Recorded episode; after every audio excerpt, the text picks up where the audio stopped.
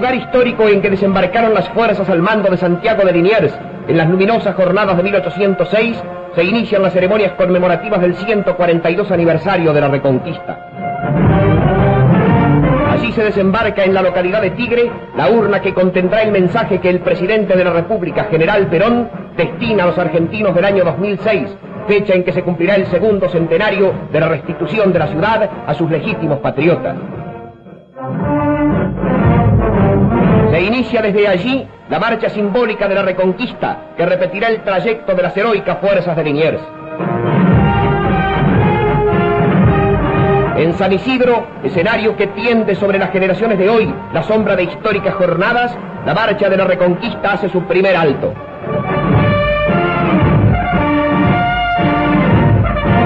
La urna custodiada por soldados y alumnos de la patria es objeto de la silenciosa atención popular que tiende sus pensamientos hacia el futuro, hacia las generaciones que nos sucederán en el eterno devenir del tiempo.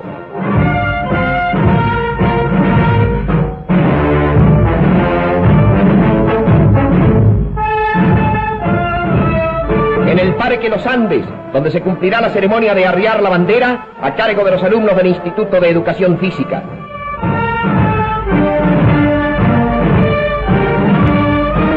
Allí, cumplidos ya 25 kilómetros de la marcha, se hace noche en un campamento de emergencia y una guardia de honor custodia el cofre del simbólico mensaje. En la Plaza de Mayo, solar histórico de las jornadas fundamentales de la patria, junto al sitio donde se levanta la estatua de Belgrano, con asistencia del presidente de la República y todos sus ministros, se lleva a cabo la principal ceremonia del aniversario. La urna es conducida hasta el punto donde será depositada.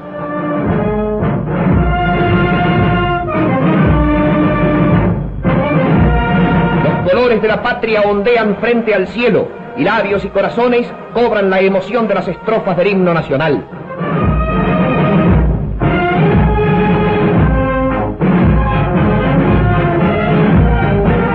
Habla ahora el general Perón. En el transcurso de los siglos hemos progresado de manera gigantesca en el orden material y científico cada día se avanza en la limitación del dolor es solamente en su aspecto físico, porque en el moral el camino recorrido ha sido bien pequeño. El egoísmo ha regido muchas veces los actos de gobierno y no es el amor al prójimo, ni siquiera la comprensión o la tolerancia lo que mueve a las determinaciones humanas. Esa acusación resulta aplicable tanto a los pueblos como a los individuos. Cierto que en unos y en otros se dan ejemplos de altruismo, pero como hechos aislados de poca o ninguna influencia en la marcha de la humanidad.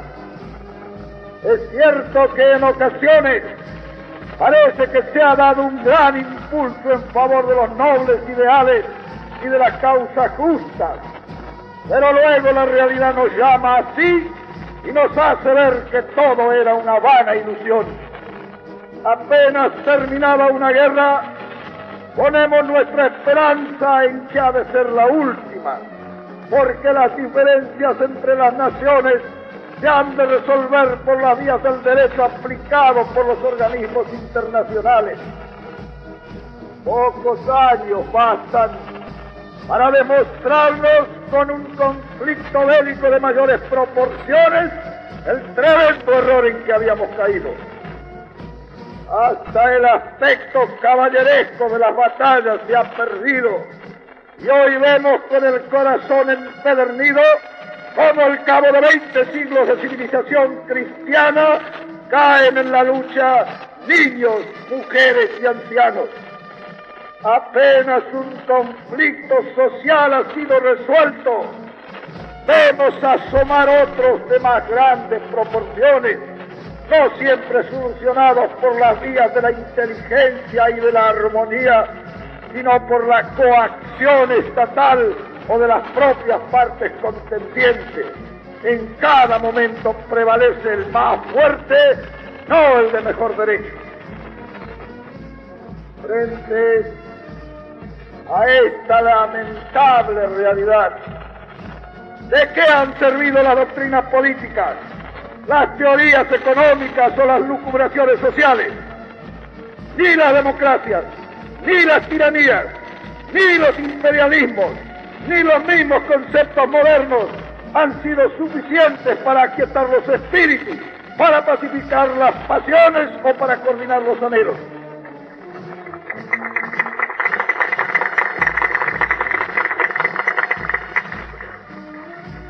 La libertad misma queda limitada a una hermosa palabra de muy escaso contenido, pues cada cual la entiende y la aplica en su propio beneficio. El capitalismo se vale de ella no para elevar la condición de los trabajadores procurando su bienestar, sino para deprimirles y explotarles. Los poseedores de la riqueza no quieren compartirla con los desposeídos, sino acapararla y monopolizarla. E inversamente, los falsos apóstoles del proletariado quieren la libertad más para usarla como arma en la lucha de clases que para obtener lo que sus reivindicaciones tengan de justas. No ha empezado a alborear el liberalismo económico cuando para impedir sus abusos tiene el Estado que iniciar una intervención cada día más intensa a fin de evitar el daño entre las partes o el daño a la colectividad.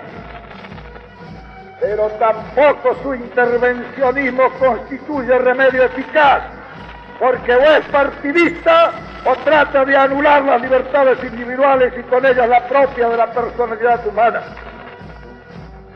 El mundo ha fracasado. Mas este fracaso será tan absoluto que no deje el mínimo resquicio a la esperanza, posiblemente podamos mantener el optimismo con la ilusión de que el avance de la humanidad hacia su bienestar es tan lento que no lo percibimos. Pero de cada evolución como de cada revolución queda una partícula una pequeñísima partícula aprovechable para el mejor desarrollo de la humanidad. El avance es invisible y está oculto por los propios vicios a que antes hemos aludido. Pero no por eso deja de existir. Se haría más perceptible si cada uno de nosotros se despojase de algo propio en beneficio de sus semejantes y tratase de dirimir las discordias con la razón y no con la violencia. Dentro de mis posibilidades, así he procurado hacerlo y en ese sentido he orientado mi labor de gobernante. Válgame por lo menos la intención y sea ella la que juzgue y valore mis críticos del porvenir. La humanidad debe comprender que hay que formar una juventud inspirada en otros sentimientos, que sea capaz de realizar lo que nosotros no hemos sido capaces. Esa es la verdad, es la amarga verdad que la humanidad ha vivido. Y es también la verdad más grande de estos tiempos que debemos sustentar sin egoísmo, porque estos no han conducido más que a desastres en nuestra querida Argentina, el panorama descrito se ha sentido sin ser cruento, pero en el orden general los hechos prueban que no ha sido el acierto la resolución que ha precedido nuestra realidad. La independencia política que heredamos de nuestros mayores hasta nuestros días no había sido efectivizada por la independencia económica que permitiera decir con verdad que constituimos una nación socialmente justa, económicamente libre y políticamente soberana.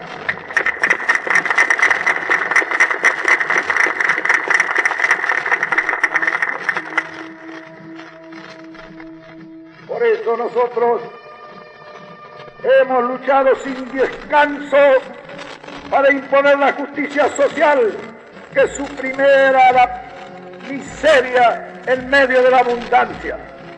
Por eso hemos declarado y realizado la independencia económica que nos permitiera reconquistar lo perdido y crear una Argentina para los argentinos.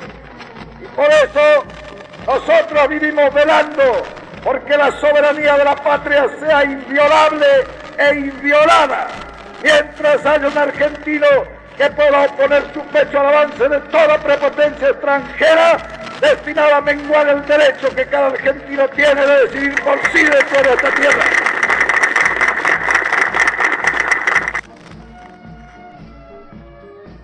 Contra un mundo que ha fracasado, dejamos una doctrina justa y un programa de acción para ser cumplido por nuestra juventud. Es esa su responsabilidad frente a la historia. Quiera Dios que ese juicio les sea favorable y que al leer este mensaje de un humilde argentino que amó mucho a su patria y trata de servirla honradamente, podáis hermanos en 2006 lanzar nuestra mirada sobre la grande Argentina que soñamos por la cual vivimos, luchamos y sufrimos. Y se deposita de inmediato el mensaje para los argentinos del año 2006. Un mensaje de concordia y de paz, de evocación del sacrificio de sus hijos de ayer, para que los hombres del mañana sean como los de hoy, dignos de aquellos otros que expusieron sus vidas un 12 de agosto de 1806. En estos instantes el presidente de la Nación, acompañado de sus ministros, se dirige al recinto especial donde se ha construido la cámara en que será depositado el mensaje para los argentinos del año 2006. El resto de la comitiva permanece en el palco. Una delegación de alumnos del Instituto de Educación Física General Belgrano presenta ahora el cofre al excelentísimo señor presidente, quien coloca en un tubo metálico su mensaje, que a su vez ya está contenido en una cápsula de vidrio un suboficial de nuestra Marina de Guerra, en cuyos talleres ha sido preparado, ajusta el tubo de metal. El general Perón ha depositado su legado en el cofre y procede a cerrarlo. Este cofre, para revelar su contenido, será abierto al cumplirse el segundo centenario de la reconquista de la ciudad de Buenos Aires va a procederse ahora a depositar el cofre dentro de la cámara. El mismo es conducido sobre las parihuelas en que ha desfilado por las calles de la ciudad en la marcha desde el Tigre que se iniciara en el día de ayer. Cumplido este requisito, el excelentísimo señor presidente, el vicepresidente y los ministros y secretarios del Poder Ejecutivo Nacional procederán a cubrir con simbólicas paladas de tierra la lápida del cofre. El simbolismo que posee la misma ha de agigantarse con el correr de los años. Ya cubierto con la tierra, por las paladas que ha echado el primer mandatario y sus ministros, Dentro de instantes, los obreros encargados de la tarea procederán a obturar herméticamente la cámara para preservarla de la acción del tiempo. Nacen dos crisoles, ojos achinados, trenzas de oro, labios que no saben besar.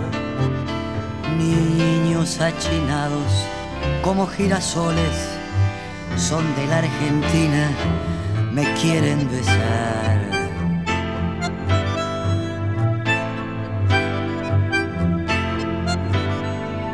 Esto es lo que hicimos, esto es lo que fuimos. No nos comprendimos antes de partir. Esto es lo que vimos, lo mejor de todo. No supimos dar una explicación. Esto es igual que un sueño que se vuelve a compartir en un país que solo quiere crecer y ser feliz y está cansado de escuchar que para volver a andar hay que empezar de nuevo a andar. ¿Dónde está el exilio? ¿Dónde está el trabajo? ¿Dónde está la raza y los amigos del café? Todo está dormido en los corazones. En cualquier momento se vuelve a encender. Esto es igual que una novela con doble final. Para unos cierra bien, para otros no hay piedad. Pero lo único que importa es que cuando llegue el 2000 solo se lea en la verdad. ¿Dónde están las luces? ¿Dónde está el dinero? ¿Dónde está la ropa que ayer te regalé? Yo te doy la rosa, vos me das tu mano, beso la bandera y me voy a dormir. Esto es igual que un sueño que se vuelve a compartir en un país que solo quiere crecer y ser feliz y está cansado de escuchar que para volver a andar hay que empezar de nuevo a andar. Esto es igual que una novela con doble final. Para unos cierra bien, para otros no hay piedad. Pero lo único que importa es que cuando llegue el 2000, el solo se lea la verdad.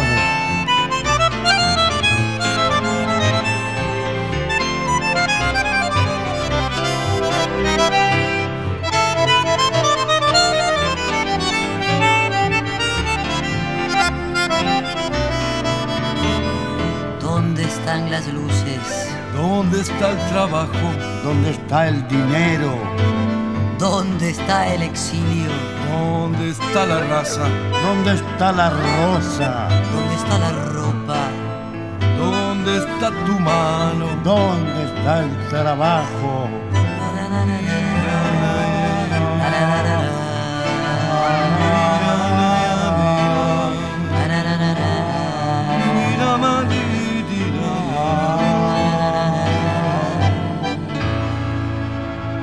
Contenidos y memoria histórica. Radio Nacional.